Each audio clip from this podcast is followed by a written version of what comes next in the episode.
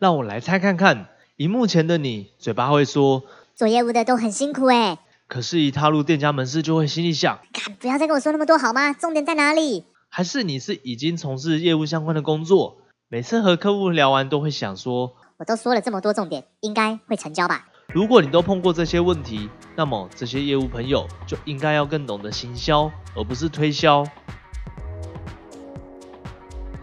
行销语言简单来说是什么？就是在对方不觉得有一丝反感的接受你的提案，这就叫做行销。就这样简简单单的一句话，看起来好像很简单，但做起来很简单，同时也很困难。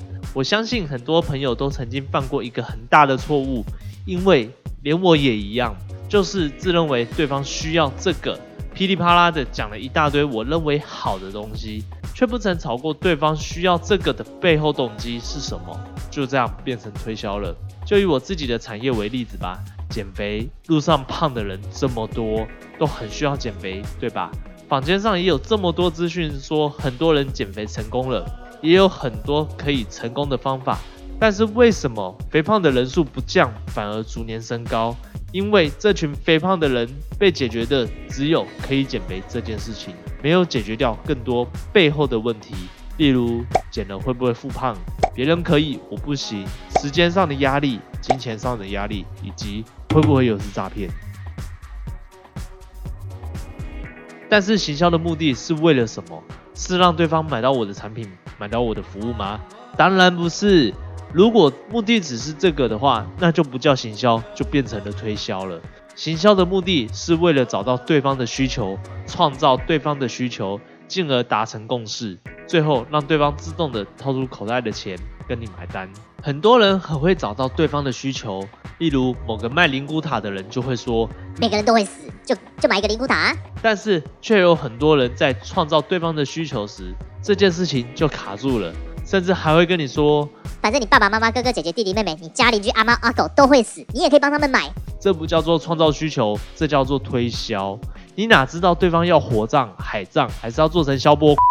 所谓的创造需求，并不是无中生有的创造。你创造出一个刚出社会的新鲜人要买灵骨塔的需求，那你就真的是天才了。而是要创造出一个场景，一个本来就存在它发生过的场景。例如减肥，很多人想减肥是因为被周遭朋友。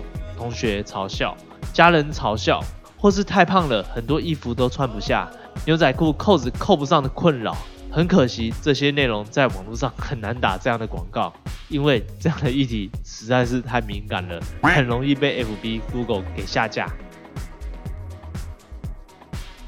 熟知我的朋友都知道，过去我是一名写程式的工程师。在开始接触行销这件事情之前呢，我们业界其实就流传着一句话：理解需求、解决需求的能力，远比技术能力更重要。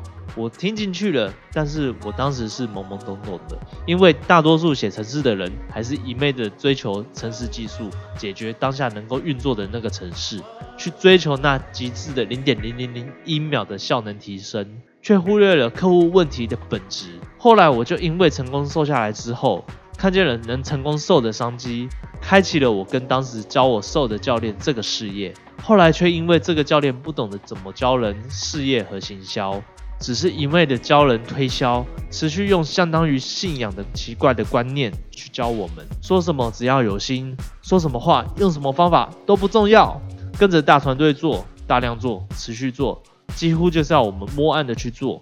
当时我们也是处处的碰壁，过得也蛮辛苦的。在那之后，也就是你现在看到我的这个样子。好在我也是长期在网络上潜水找资源的人，就开始听见了像小船、左边茶水间，或是网络行销的 Mark 老师、Terry Fu、Jerry 等人的故事和免费的资源分享，我才开始了这个网络事业，也才从这个时候才开始懂得什么叫做行销，可以让人更舒服的认识。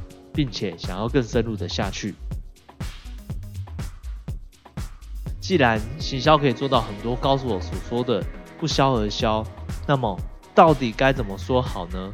有没有什么公式或是 SOP？哎，还是有的。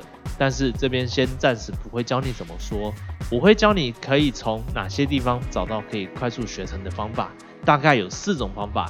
第一种就是公司团队里面的资源分享，优点就是。通常这个是免费的，并且可以让你快速让你有个认识。但通常这种也很容易陷入死胡同，或是进入盲点，因为公司团队内提供的技能通常都是新人起步的等级。第二种就是上网搜寻资料，上网搜寻资料其实是一个非常非常重要的技能。优点就是你可以找到非常多各式各样的内容和看待事情的角度，让你的视野变得很广，并且加以整理，会让你跳脱出很多盲点思路。只是这里面也有一个蛮明显的缺点，就是通常探讨的内容都会比较浅。第三种，非常推荐你去成品翻书。其实坊间有非常多关于行销相关的书籍，这些书籍的内容通常都是由浅入深，你可以学到更精准的内容，也可以找到自己通常不太行的部分去加以学习。阅读这些行销书籍的内容也有三个重点：第一，速读；第二，记下笔记；第三，拿出来使用。这样才不会觉得要学的东西很多，要花一大堆的时间学习，然后都不知道怎么办了，陷入一个学习误区当中。关于学习，现代人其实已经慢慢的把学习当做一种娱乐了。对你没有听错，一种娱乐。关于这样的事情，改天会再跟你分享。第四种，网络上找到行销老师，不是预录好的线上课程。这个方法虽然看似单价高了一些。同样的钱，你可能可以买好几百本书了，但是这却是最快速、最便宜的一件事情了。人家会开课，肯定是因为有一定的责任去教到你会，比你每次从头开始学来的更快一些，省去非常多的时间，甚至你可以从中多认识一个人脉，帮助你的事业更快的拓展。既然学到行销方法之后，我什么时候才要用？其实任何时候都可以用得到啊，不管是业务人员，还是你是要面试的人，或是跟同事、PM 谈 case 的时候，甚至你跟身边的亲朋好友、家人都可以使用。我举个例子给你看一下，假如你今天想要约一个同事出来吃饭，有两种问法，你可以去感受一下这两种问法的差别。第一种，中午要不要一起去吃饭？第二种，中午你想要吃面还是吃饭？感觉上是不是很不一样？当然也是会有机会碰到意外的，对方还是会有说不要的时候，但至少你会感受到语言上的逻辑是有差别的。这样的技巧叫做 NLP，有兴趣的朋友可以上网搜寻看一下哦。就结果而言，行销可以让你更加随心所欲的达到你想要的目标，而且可以让双方都达成共识，进而做到更好的合作。你说该学吗？以我自己以前是写程式的工程师来说，跳脱到现在这个职业的角度来说，是真的该学，因为学会行销语言，才能达到目的和共同合作的关系。很多人会说，为什么对方总是跟我想的不一样，总是要跟我唱反调？又或是为什么总有几个朋友会跟你的默契那么的十足？因为取决于你们两个的频率合不合，包含思想。行为举止等等等等的，都关系到你们的合作的顺畅度。行销的真谛，其实应该要摆在为对方着想，给对方做出选择的这个角度来看。话说到这边，我自己即将会招募一群想要做事业的伙伴。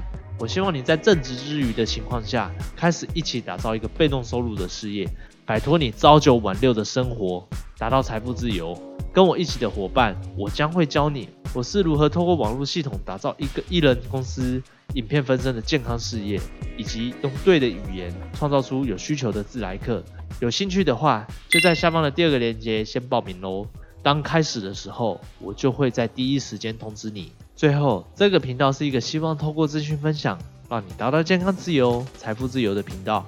如果这集的内容对你有帮助的话，记得帮我按赞、订阅、追踪、加分享。我们下个内容见喽，拜拜。